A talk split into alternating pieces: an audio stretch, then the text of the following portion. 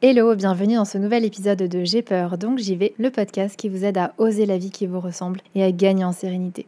Je suis Steph Blue Lips, je suis coach et j'accompagne celles et ceux qui veulent s'épanouir dans tous les domaines de leur vie. Grâce à des accompagnements individuels et personnalisés, j'offre à mes clients un soutien, des outils et des stratégies efficaces pour atteindre leurs objectifs et créer un changement durable dans leur vie. Chaque semaine dans ce podcast, je vous partage des conseils, des outils et des expériences pour vous aider vous aussi à donner un nouvel élan à votre vie. Vous êtes prêts? C'est parti Hello, j'espère que vous allez bien. Je suis plus qu'heureuse de vous retrouver aujourd'hui pour un épisode un petit peu spécial que je ne pensais honnêtement jamais faire, qui est un épisode spécial pour les 100 000 écoutes du podcast. J'aurais jamais pensé un jour que ce podcast atteigne 100 000 écoutes.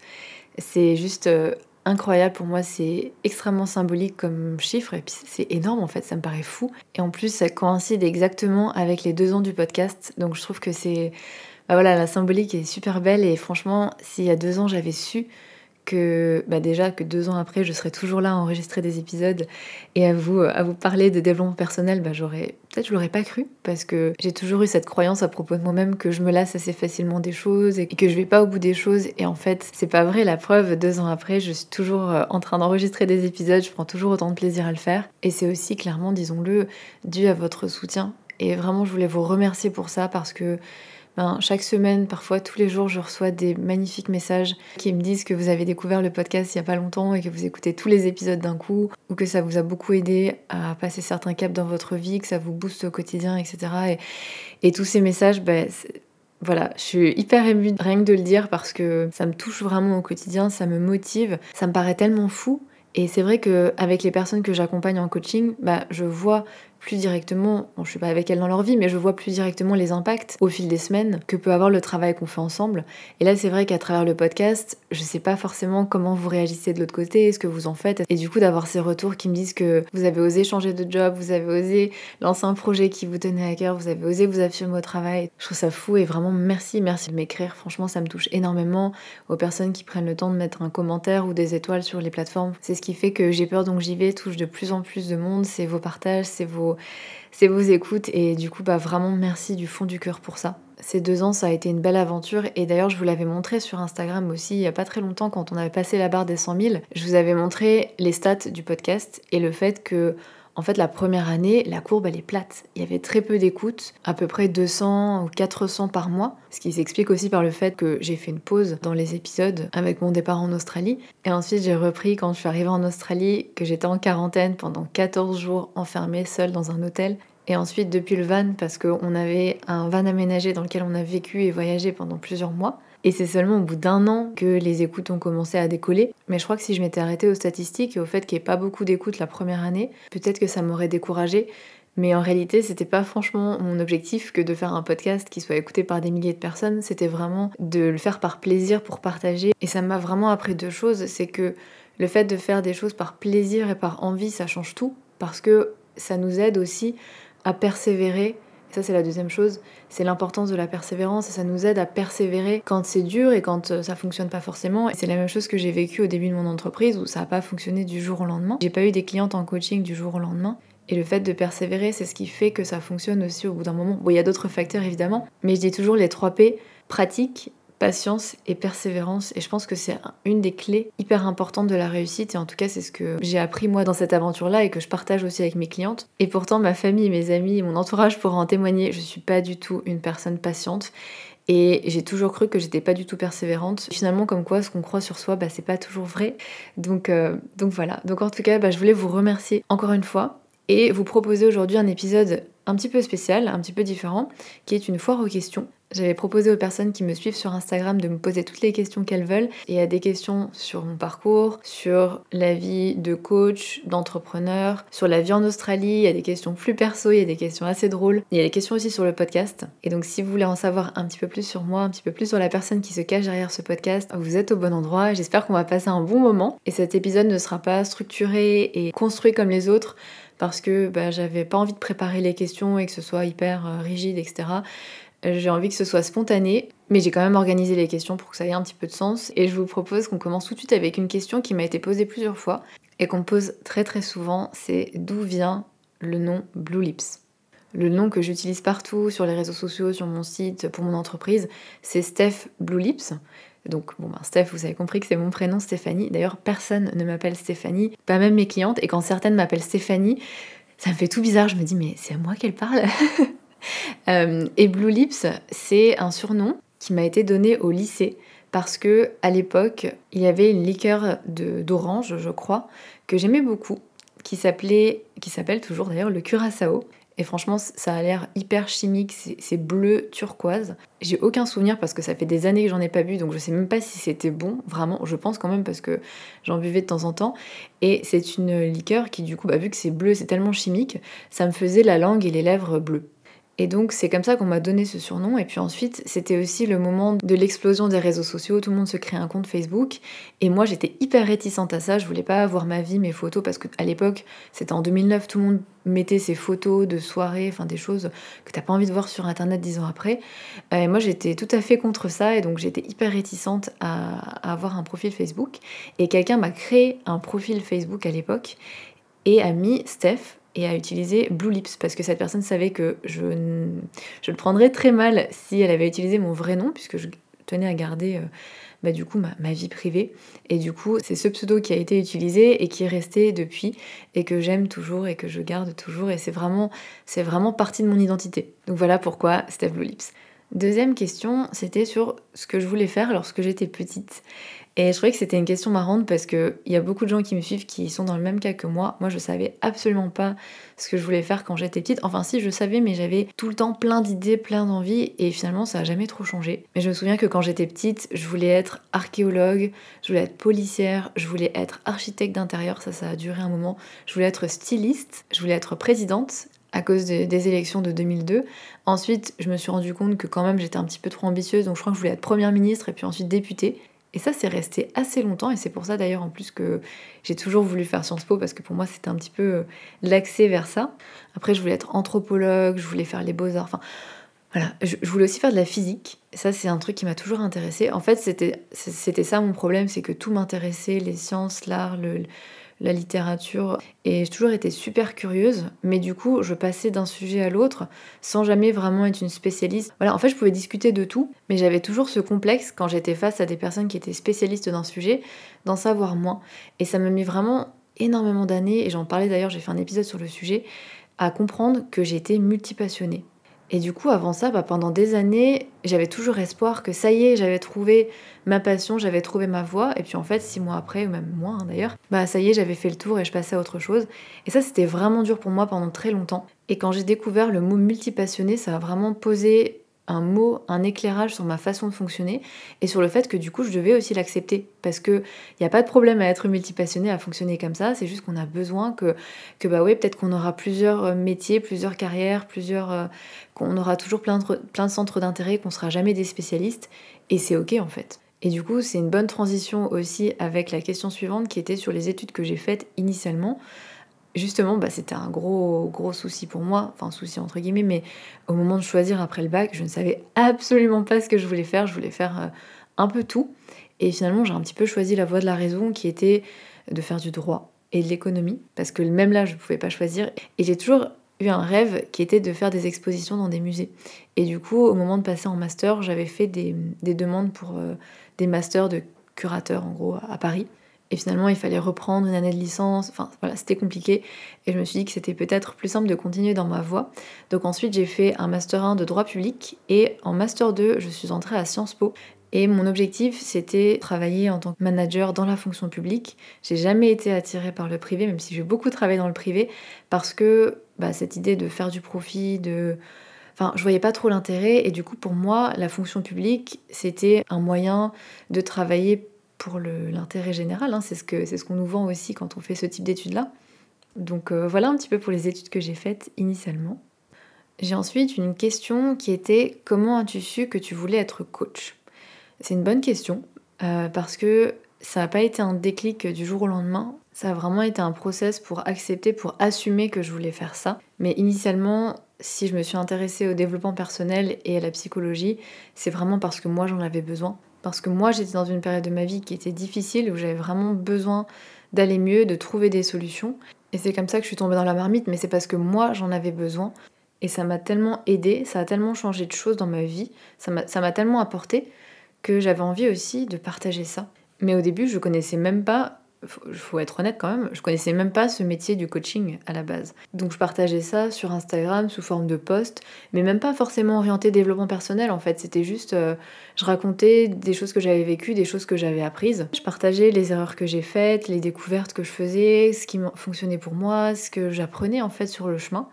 Et ça a créé une petite communauté finalement sur Instagram, on n'était pas beaucoup, mais où euh, il y avait vraiment cette proximité. Et d'ailleurs, certaines personnes me suivent encore aujourd'hui, on échange encore aujourd'hui des années après. Et j'ai commencé à parler de plus en plus de développement personnel, mais ça a été très progressif. Et puis j'ai fait la rencontre d'un coach qui justement m'a dit mais pourquoi tu fais pas ça en fait? Parce que je lui parlais de, voilà de ma situation professionnelle, du fait que j'aimais bien ce que je faisais, mais clairement, c'était pas ce qui m'épanouissait. J'avais envie de liberté, j'avais envie de, sens, j'avais envie de me sentir utile. Et c'est lui qui, pour la première fois, a planté la petite graine. Et ça a mis des mois et des mois ensuite avant que, presque un an en réalité, avant que vraiment je n'envisage ça comme une piste. Parce que, soyons honnêtes, hein, il y avait plein de peurs, il y avait plein de doutes, il y avait plein de choses qui me disaient que non, j'en serais pas capable et que qui j'étais pour faire ça, etc. Enfin, le classique hein, quand on se lance dans une activité comme ça ou dans un nouveau projet, tout simplement. Et ouais, j'avais horriblement peur de me tromper, d'échouer, voilà, plein plein de peurs. Et puis je me suis dit au bout d'un moment, essaye. Il n'y a pas de meilleur moyen que d'essayer de voir. Et c'est ce que j'ai fait. J'ai proposé à ma communauté de les accompagner, d'accompagner trois personnes pendant trois mois, gratuitement, en sachant que je suis débutante et que j'ai énormément de choses à apprendre, que ce sera les premières personnes que j'accompagne. Et j'ai eu plein de réponses, ce qui déjà m'a beaucoup touchée parce que ça veut dire qu'il y a des personnes qui me font confiance aussi pour, bah voilà, pour les accompagner. Et puis j'ai choisi trois personnes que j'ai accompagnées. J'ai passé trois mois à apprendre, apprendre, décrypter les séances, préparer, analyser, étudier. J'étais vraiment à fond. Et en fait, c'est là où j'ai su, c'est que j'étais tellement enthousiaste que je prenais tellement de plaisir, même si franchement les premières séances j'étais terrorisée, mais que j'y prenais tellement de plaisir, que c'était tellement naturel, que passer des heures à apprendre des choses sur ces thématiques-là, ça me passionnait, que c'est là que je me suis dit qu'en fait c'est ce que je voulais faire et qu'il y avait quelque chose à creuser. Et la cerise sur le gâteau, ça a été que à la fin des trois mois, bah, les trois personnes étaient super contentes, elles avaient atteint leurs objectifs, que ça les a aidées, bah, c'est qu'il y a quelque chose à faire. Et ça m'a donné une meilleure vue de quel type de profil je veux accompagner, sur quelle thématique, qu'est-ce que je dois apprendre. Donc ça m'a aussi donné beaucoup d'informations sur quelle formation je voulais faire, pourquoi. Parce qu'il existe tellement d'outils en coaching que parfois on peut être perdu. Et ouais, c'est comme ça que j'ai su en fait, en faisant, en essayant, en testant, malgré toutes les peurs, tous les doutes, toutes les réticences que je pouvais avoir. Et, euh, et sans attendre d'avoir une révélation. Parce que pendant longtemps, j'ai attendu d'avoir une révélation, j'ai attendu de me dire ça y est, c'est ça, que ce soit presque une évidence, et en fait, ça aurait vachement simplifié les choses. Parce que c'est dur de se lancer quand on n'est pas sûr. Le truc, c'est que parfois, cette révélation, elle arrive jamais. Et c'est ce que je dis souvent aux personnes que j'accompagne en reconversion pro et qui sont elles-mêmes multipassionnées ou qui ont plein d'intérêts différents et qui savent pas forcément se fixer sur un, c'est que la révélation, elle n'arrive pas dans ces cas-là sinon elle serait déjà arrivée, et que parfois on peut avoir trouvé le bon métier, on peut avoir trouvé la bonne voie, mais c'est pas évident parce qu'il y a plein de peurs, il y a plein de doutes, il y a plein de choses qui viennent parasiter et qui font que ben il faut s'assurer, valider avant le projet, et puis ensuite, si c'est validé, ben, il faut se lancer parce qu'il n'y aura pas d'autre moyen de savoir que c'est le bon. Et justement, la question suivante m'a été posée par une de mes clientes. D'ailleurs, je suis désolée, j'ai même pas précisé le prénom des personnes qui posaient les questions. Désolée. Alors là, c'est une question de Alix qui me demandait Pensais-tu en être là il y a deux ans en arrière ou plus ou moins avancé dans tes projets? Alors je pense que je pensais pas du tout en être là il y a deux ans en arrière. Quand je me suis lancée dans ce projet-là, dans cette entreprise-là, je me suis dit, si dans un an tu changes, c'est ok, au moins t'auras essayé. Et c'est mieux que de stagner et de rester dans une situation où t'es malheureuse, parce que c'est là où j'en étais, hein, clairement, au niveau pro. Et ça m'avait fait énormément perdre en estime de moi. Donc je me suis dit, bah vas-y, si ça marche pas, bah t'auras juste perdu du temps. Euh, t'auras perdu un peu d'argent dans des formations, mais en fait c'était pas très grave parce que le sujet m'intéressait tellement et comme je vous le disais, moi ça m'apportait tellement d'apprendre tout ça. Donc ouais, il y a deux ans en arrière, j'avais pas forcément d'attente euh, pour, euh, pour dire la vérité. C'était en plus, on était en plein début Covid, donc j'avais aucune visibilité. Et donc du coup, pour une fois dans ma vie, je me projetais pas trop loin parce que c'était vraiment difficile de se projeter loin à ce moment-là. Et franchement, ça m'a fait du bien parce qu'avant, je me projetais toujours loin et ça amène beaucoup de peur, ça amène beaucoup de d'angoisse, etc. Et là, le fait de me dire, bah, je fais ce qui me plaît maintenant, je tente, ça m'a apporté beaucoup de légèreté parce que c'est pas forcément mon fonctionnement habituel. Donc je dirais que si il y a deux ans, on m'avait dit que j'en serais là aujourd'hui, que je pourrais vivre de mon activité, que j'aurais des clientes géniales, que j'aurais plein de belles opportunités, que le podcast serait diffusé à la radio. Non mais bah, je, pense que ouais, j'aurais, je sais pas, je me serais dit what? Pour être tout à fait honnête avec vous, les premiers temps étaient pas simples du tout. Et bon, c'est toujours, enfin, c'est jamais simple de, de, créer son entreprise, de créer sa propre activité. Mais les premiers temps, euh, ça a mis du temps quand même avant d'avoir mes premières clientes. Et puis ensuite, j'avais peu de clientes, mais je travaillais euh, à un rythme, voilà, je travaillais 7 jours sur 7, je travaillais tout le temps, j'avais. Euh, c'était constamment des remises en question, des doutes, des, des mental breakdowns. c'était. ouais, c'était pas simple en fait.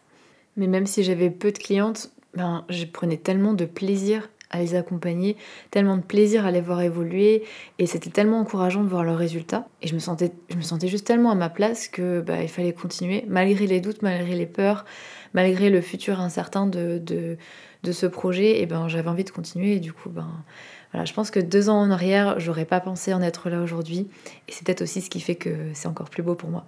Ensuite, j'ai eu une question sur l'argent. On m'a demandé est-ce que tu gagnes bien ta vie? Alors, en toute transparence, aujourd'hui, oui, mais comme vous l'avez compris, avant, non. Euh, aujourd'hui, oui, j'ai la chance, soyons honnêtes, hein, d'avoir assez de demandes pour pouvoir aussi un petit peu décider. Et puis même si à certains postes, je pourrais gagner plus et avoir une stabilité, avoir plein de choses dans le privé, bah en fait, ce métier que je fais aujourd'hui, il est tellement épanouissant. Il y a tellement, enfin c'est tellement gratifiant. C'est une activité qui est tellement diverse. Il y a tellement à apprendre. Tous les mois, euh, tous les jours, en fait, j'apprends des choses nouvelles, je découvre des choses nouvelles, il y a des choses à apprendre, il y a des choses à explorer, il y a de nouveaux outils, il y a de nouvelles clientes, de nouveaux challenges il y a des tâches différentes. Je fais le podcast, je, fais de la création de contenu, je fais de la comptage, je fais euh, euh, de la stratégie, je refais mon site internet. Enfin, en fait, il y a plein, plein, plein de tâches différentes qui fait que ça correspond à ma personnalité, qui fait que je m'ennuie pas, qui fait que je me sens libre dans ce que je fais. Et ça, pour moi, ça a tellement de valeur. C'est tout ce qui me manquait dans, dans un travail salarié, en fait. Hein. Et le fait de pouvoir choisir mes clientes aussi, même si en soi, ça se fait naturellement et les personnes qui, qui, me sollicitent, qui souhaitent être accompagnées par moi, en général, c'est parce qu'on a quelque chose en commun, qu'il y a quelque chose qui fait que euh, ça match, hein, tout simplement, qu'il y a des valeurs en commun, etc. Mais c'est tellement un luxe de travailler avec des personnes qu'on apprécie, avec qui ça se passe bien, de pouvoir être soi-même aussi, parce que ça, c'est vraiment quelque chose dont j'ai souffert dans le privé. C'était de devoir être d'une certaine manière, de devoir se comporter d'une certaine manière. Et c'est ça que j'apprécie vraiment aujourd'hui. C'est de pouvoir être à la fois carré, être structuré, être efficace, parce que c'est moi et je fonctionne comme ça, mais à la fois d'être détendu dans les accompagnements, enfin d'être euh, ouais, de pouvoir créer des relations qui sont plus profondes aussi, de pas avoir cette barrière où euh, c'est professionnel et client. Enfin voilà, il y a des personnes que j'ai accompagnées avec qui je suis toujours en contact et euh, je pense qu'on peut se considérer comme amis aujourd'hui. Parce qu'en accompagnement individuel, il y a tellement quelque chose de profond qui se crée que bah oui, quand c'est la dernière séance, bah, très souvent on reste en contact et c'est un énorme plaisir parce que c'est vraiment des personnes que j'apprécie réellement. Donc certains jobs où il fallait travailler avec des personnes euh, hyper euh, malsaine, où il y avait des commérages et des choses comme ça, punaise, bah, ça me manque pas du tout. Ensuite, j'ai eu une question de Coralie qui m'a demandé à quoi ressemblait une semaine dans ma vie. Je trouvais que c'était une question marrante et pas simple non plus parce que bah, ça a beaucoup changé, comme je vous le disais avant. Une semaine dans ma vie, ça aurait été de travailler tous les jours, euh, tout le temps, créer plein de contenu et de faire plein de choses. Aujourd'hui, je peux plus parce que j'ai besoin vraiment de garder mon énergie pour mes clientes, pour mes accompagnements. Donc c'est super important pour moi d'avoir déjà mes week-ends. Ça, c'est nouveau aussi. Bon, ça fait euh, un petit moment maintenant que je prends mes week-ends, mais pendant très longtemps, je prenais pas mes week-ends. Aujourd'hui, c'est le cas et c'est vraiment hyper important pour moi de, de me réserver deux jours off. Mais donc, j'ai un rythme un petit peu bizarre parce que du fait d'être en Australie et du fait que mes clientes soient en France et en Belgique, en tout cas en Europe, bah, du coup, je travaille plutôt le soir et l'après-midi, donc j'ai toujours mes matinées de libre pour m'organiser. Et ça, c'est un petit peu le piège pour moi parce que je suis plutôt très matinale et du coup, pendant longtemps, je continuais de me lever à 6h et à commencer à travailler très très tôt. Et en fait, c'est hyper dur de tenir jusqu'à 21h, 22h. Donc aujourd'hui, une semaine vraiment typique pour moi, elle commence, en fait, elle commence déjà le vendredi d'avant, où je fais le point sur la semaine qui s'est passée et où je planifie, ou en tout cas, je note les objectifs de la semaine. Donc combien j'ai de séances, quel type de séance, parce que certaines séances demandent une préparation particulière, combien j'ai d'appels découverts. Donc tout ça, ça me permet d'avoir une vision déjà d'ensemble de ce que je dois faire dans ma semaine d'après et là où je dois aussi garder mon énergie. Donc aujourd'hui, j'essaie vraiment de prendre mon temps et de pas m'épuiser le matin. Parce qu'avant, j'étais capable de travailler en fait euh, à fond. Et puis ensuite, à 15h, quand mes séances, 15h du coup chez moi, quand les séances de coaching commencent, bah, j'avais déjà plus de jus quoi. Et c'est vraiment pas le but. Donc aujourd'hui, mon lundi matin en général, c'est tranquille. Le matin, j'essaye de profiter avec euh, mon compagnon qui part au travail. Même si j'ai cette fâcheuse tendance à regarder, à répondre à mes mails au réveil, j'essaie vraiment d'arrêter de faire ça. Mais en général, on prend le temps de prendre le café, d'aller se balader, de prendre un petit peu le soleil, de discuter, de lire. Et puis ensuite, quand il part, ben, je m'y mets. En général, le matin, du coup, je fais de la création de contenu. Le podcast, les mails de l'élan, le contenu sur Instagram. Dans mes rêves, ça ressemblerait à faire tout ça juste le lundi et puis ensuite être tranquille pour la semaine. Dans la réalité, c'est pas franchement comme ça, j'en fais un petit peu tous les jours. Et c'est ok parce que j'aime bien planifier en avance et savoir un petit peu le contenu que je vais vous proposer pour que ce soit cohérent et que ce soit intéressant. Mais j'aime bien aussi être spontanée en ce moment et donc j'essaye de faire un petit peu plus, les choses au fil de l'eau. Et ça me va bien aussi et c'est ça aussi que j'aime, c'est le fait de pouvoir être flexible, de vraiment de pas avoir une semaine qui se ressemble, ça c'est une chose, mais aussi de pouvoir vraiment m'organiser comme je veux. Si j'ai envie de bosser à 6h du matin, je peux. Ça c'était un truc qui me frustrait énormément euh, en entreprise, c'était de devoir respecter des horaires alors que moi personnellement à 11h30 le matin, je n'étais plus opérationnelle. Enfin, j'avais hyper faim, fallait que j'aille déjeuner et je trouvais ça trop trop long de 11h à midi ou de 11h à midi 30 d'attendre. Donc là, c'est vraiment, voilà, si j'ai envie de, manger mon repas de midi à 11h, je peux. Si j'ai envie de faire une pause de 3 heures, je peux. Je fais vraiment attention, j'essaye en tout cas à écouter mon rythme, à écouter, voilà, si aujourd'hui j'avais prévu d'enregistrer un podcast et qu'en fait je suis d'humeur à écrire un mail et que c'est ça que j'ai envie de faire, et eh ben j'y vais. Et puis l'après-midi, du coup, c'est séance de coaching et préparation des séances également. Et ça, c'est quelque chose sur lequel je passe pas mal de temps, mais que j'aime beaucoup, le fait de préparer les séances parce que ça me permet vraiment de me replonger dedans, de relire mes notes, parfois de voir des choses qui en fait bah, on n'avait pas trop creusé qui peuvent être intéressantes, de réfléchir à de nouveaux outils que je pourrais apporter. Parfois c'est aussi parce que pour les personnes qui sont dans le programme de reconversion professionnelle, elles m'envoient euh, leur travail d'introspection, donc c'est d'analyser tout ça. Donc il y a tout ce travail là aussi que je fais avant les séances en début d'après-midi. Et puis ensuite les séances de coaching et le soir j'essaie vraiment de me limiter, de plus prendre des rendez-vous après 20h. Euh, je fais encore quelques tâches, je dois répondre encore à des mails où il y a certains projets où, où les personnes ne sont que dispo à cette heure-là. Par exemple quand j'enregistre des podcasts avec des invités, bah souvent c'est plutôt le soir, pour moi du coup le tard. Mais la majorité du temps, j'essaie vraiment de couper un maximum 21h parce que sinon je suis trop stimulée. J'ai pas de routine, je vous avoue, euh, sommeil ni rien. On regarde très rarement des films ou une série. Peut-être aussi parce que le temps de choisir, il est déjà l'heure d'aller se coucher.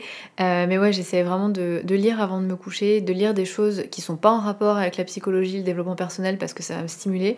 Le but c'est vraiment. Et d'ailleurs, je m'y suis mise depuis que ben, je suis ici et depuis que je fais cette activité à lire de la fiction. Alors j'essaye de lire des auteurs australiens, mais euh, voilà, ça me permet vraiment de, de redescendre et de bien dormir.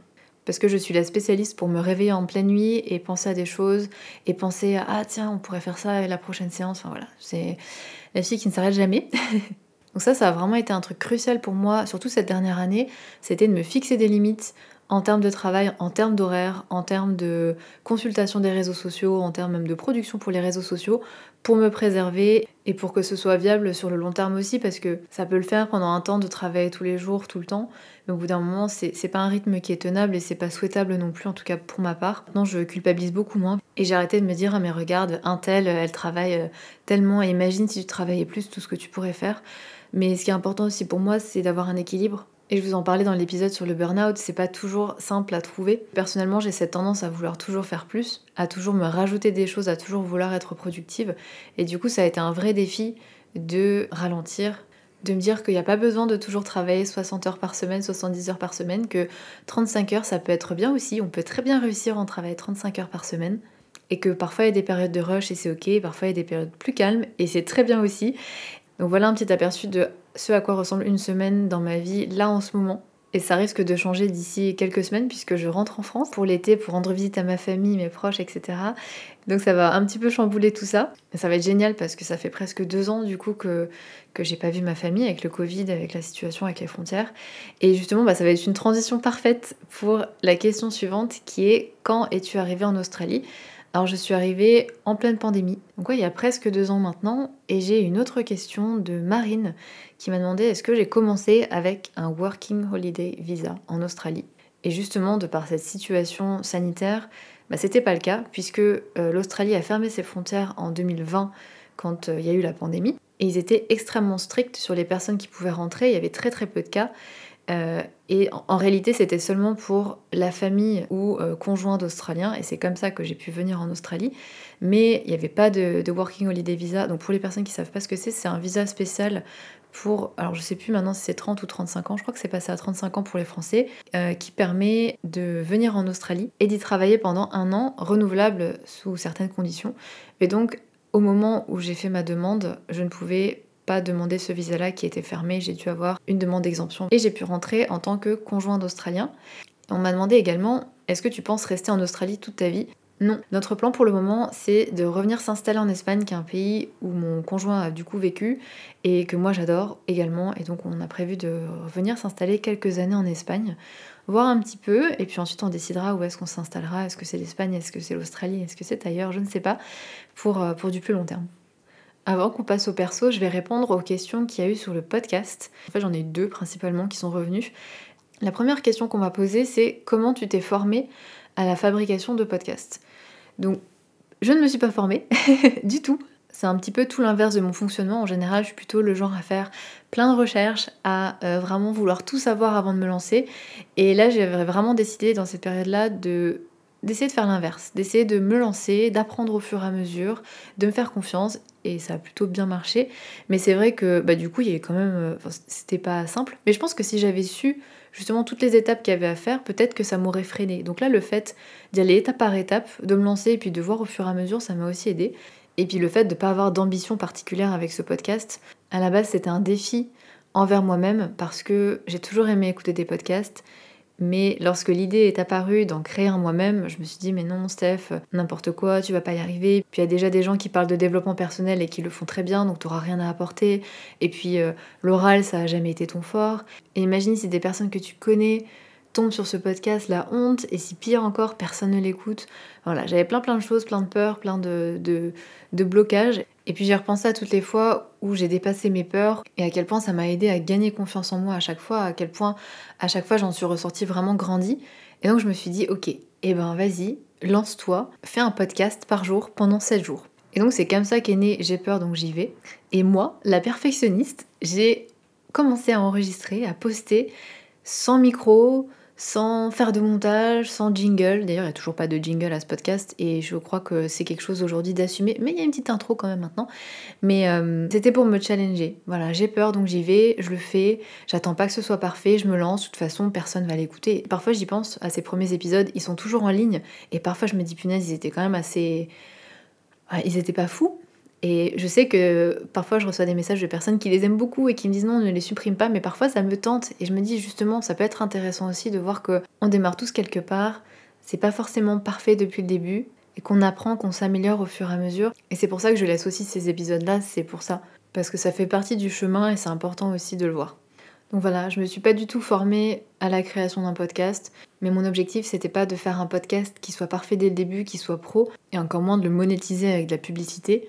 C'était vraiment d'avoir une plateforme juste pour vous partager des choses. Et une autre question sur le podcast, c'est quel est ton épisode préféré? C'est une question qui est difficile parce que je réécoute pas nécessairement les épisodes.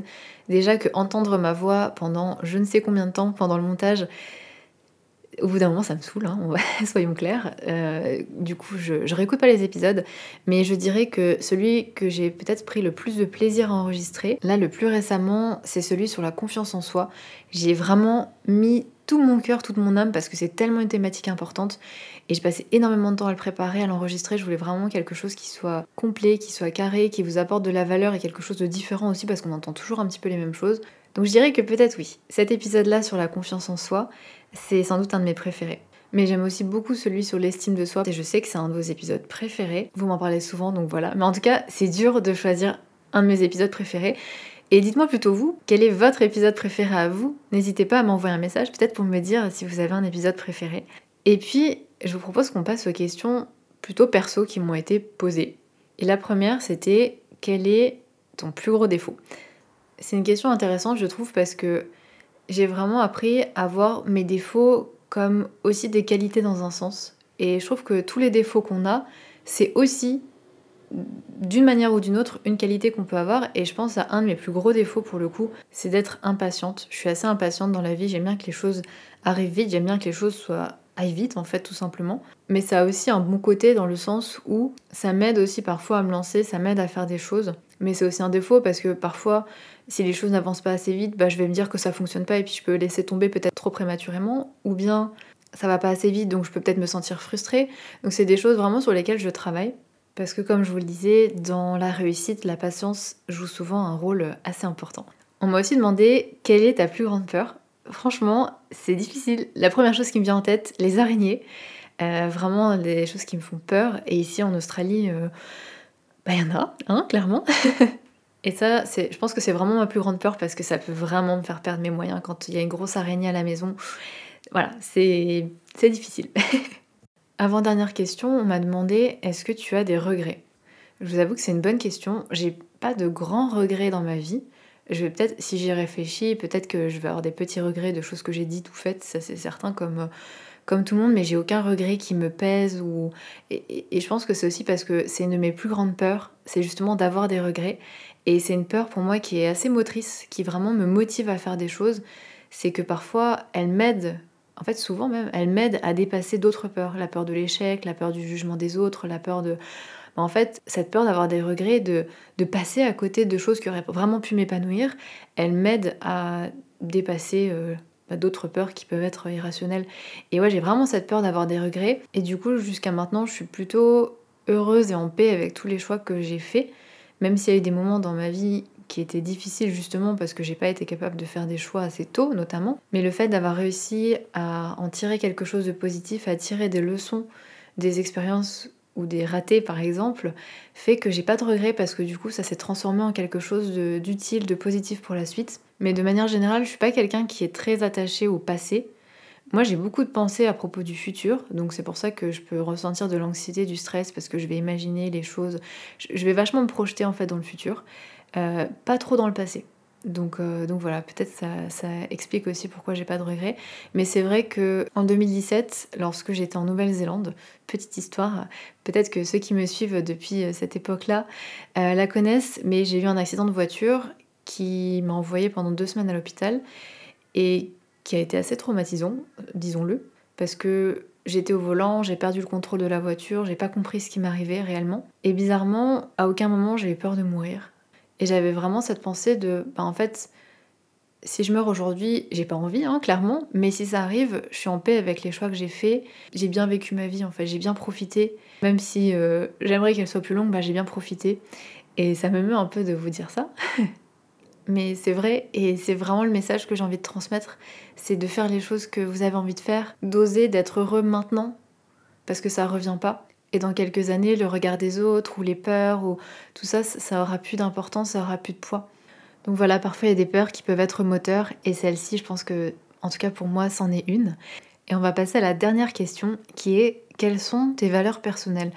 Je trouvais que c'était une question intéressante parce que c'est quelque chose, les valeurs dont je parle tout le temps, mais je vous ai jamais forcément, je crois en tout cas, partagé les miennes. Et c'est quelque chose auquel je réfléchis souvent parce que c'est super important d'être en accord avec ses valeurs et vraiment les siennes et pas celles de la société, pas celles des parents, pas celles du conjoint, pas celles de, des autres, mais vraiment nos valeurs à nous, parce que c'est une des composantes pour se sentir aligné. La dernière fois que j'ai fait cet exercice, il y a quelques mois, ma première valeur, c'est l'accomplissement. C'est le fait ouais, d'accomplir des choses, de me réaliser, d'aller au bout des choses que j'entreprends, de sentir que j'apprends, que je grandis, de, que je trouve du sens dans ce que je fais, ça c'est super important, de sentir que je me sens alignée avec moi-même. En fait, tout ça pour moi, c'est ça, cette valeur accomplissement.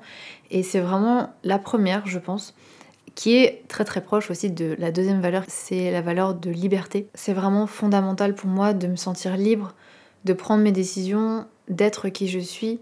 Et cette valeur-là, elle a vraiment drivé beaucoup de choses dans ma vie et dans la vie que j'ai aujourd'hui parce que c'est vraiment quelque chose qui m'épanouit profondément de me sentir libre et surtout d'être libre d'être moi-même. Ça paraît bête, mais il y a tellement de fois où on s'autorise pas à être soi-même, que ce soit au travail, que ce soit avec des amis, que ce soit avec, je sais pas, les beaux-parents. On essaye de faire des choses pour plaire, on essaye de. Même envers soi-même, en fait, on n'ose pas euh, être vulnérable, on n'ose pas montrer nos défauts, on n'ose pas, on a peur de paraître faible. Il y a plein de choses qui font au quotidien que qu'on n'ose pas être soi-même, on n'ose pas s'affirmer, on n'ose pas exister vraiment tel que l'on est profondément. Et souvent derrière, c'est la peur de ne bah, pas être aimé en fait. Parce que si je montre qui je suis vraiment, peut-être que, que ça va pas plaire, peut-être qu'on va plus m'aimer, peut-être même que qu'on va me critiquer, me juger, me rejeter. Et ça, ça fait peur.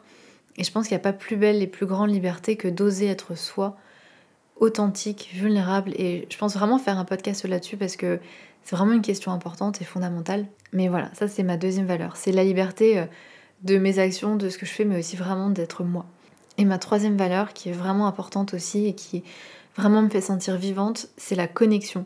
C'est le fait de me sentir connectée avec les autres, de partager des moments, de, de rire, de, d'avoir une, intimité aussi. Et c'est, je pense aussi pour ça que j'aime autant l'accompagnement individuel, c'est parce que ça crée cette connexion. Et c'est vraiment quelque chose qui m'est cher, dans lequel je m'épanouis. Et puis c'est aussi la connexion avec la nature, c'est vraiment me sentir connectée, me sentir euh, cette sensation d'être, euh, de faire qu'un en fait, presque, avec, euh, avec mon environnement, avec les autres. Je trouve ça voilà, hyper épanouissant. Donc ça, c'est vraiment trois valeurs fortes pour moi. Il y en a d'autres aussi, parce qu'en tout, je propose toujours dans l'exercice que, je vous propose, d'ailleurs l'exercice pour identifier vos valeurs personnelles est toujours dispo sur le site internet dans la bibliothèque d'outils d'auto-coaching gratuit. Je vous mettrai le lien pour y accéder dans la barre de description de cet épisode. Et dans cet exercice, en tout cas, je vous propose d'en identifier 8. Donc moi aussi, j'en ai identifié 8. Donc les autres, pour moi, ça serait la curiosité, le fait d'apprendre des choses, l'efficacité, ça c'est aussi super important pour moi, c'est de faire les choses euh, de la meilleure manière possible, d'être rapide, que ce soit simple, que ce soit organisé, que ce soit structuré, mais en même temps de m'adapter et d'être flexible. Ça, c'est vraiment une valeur importante pour moi. C'est ce que je regroupe sous le sous l'efficacité. Il y a aussi la motivation, l'honnêteté. Ça, c'est super important pour moi. Le fait d'être, d'une part, de dire la vérité. Ça, c'est une chose. Mais aussi d'être honnête dans le sens où je suis authentique sur ce que je pense, sur ce que je ressens avec les autres. Ça, c'est super important, que ce soit dans ma vie perso ou pro. La transparence, l'honnêteté, c'est super important. Et puis, je dirais la dernière, la responsabilité. Le fait de prendre la responsabilité de ma vie, de mes choix, de comment je me sens. Tout ça, ça m'a vraiment aidé à reprendre un petit peu le contrôle sur ma vie parce que pendant longtemps, je me suis sentie un peu victime de, mes émotions, victime de pas savoir euh, quoi faire. Enfin, il y avait plein de choses où, j'avais l'impression d'être bloquée, de stagner. Et cette valeur de responsabilité, pour moi, c'est le fait de reprendre le contrôle sur ma vie, de s'il y a des choses qui me plaisent pas, bah, je vais œuvrer pour les changer, pour les modifier dans la mesure du possible. Ça veut dire travailler sur moi, donc il y a eu tout ce travail que j'ai pu faire sur mon estime de moi et ma confiance en moi qui ont changé énormément de choses. Et c'est pour ça aussi que j'aime le coaching parce que les personnes qui viennent me voir et que j'accompagne, c'est des personnes qui ont de la même manière envie de reprendre la responsabilité de leur vie, de leur expérience au quotidien, qui ont envie de reprendre le contrôle et qui ont envie d'être accompagnées là-dedans aussi. Et c'est super inspirant pour moi parfois de bah, d'accompagner des femmes, parfois quelques hommes, je vais dire des femmes parce que la majorité des personnes que j'accompagne sont des femmes, d'accompagner des femmes qui ont eu pendant 30, euh, 40 ans un fonctionnement euh, toujours le même, qui euh, ont eu un passé pas facile, qui ont eu plein de choses dans leur vie et qui décident de dépasser tout ça, de mettre en place des choses, de regagner confiance en elles, de gagner en estime d'elles. Et bah, c'est chouette. Voilà pour cette FAQ, voilà pour cet épisode un petit peu spécial. Maintenant, bah, on se dit à dans deux ans. non, je blague. Euh, en tout cas, bah, n'hésitez pas à m'envoyer également un message pour vous présenter si vous écoutez ce podcast, si vous l'appréciez. Ça me fait toujours hyper plaisir de pouvoir échanger avec vous et d'en savoir plus sur vous. Je vous mettrai le lien vers l'exercice pour identifier vos valeurs personnelles dans la description du podcast, ainsi que mon Instagram et le site internet si vous souhaitez avoir un petit peu plus d'infos sur les programmes que je propose. Je vous remercie encore une fois d'avoir écouté cet épisode et je vous dis à la semaine prochaine. Ciao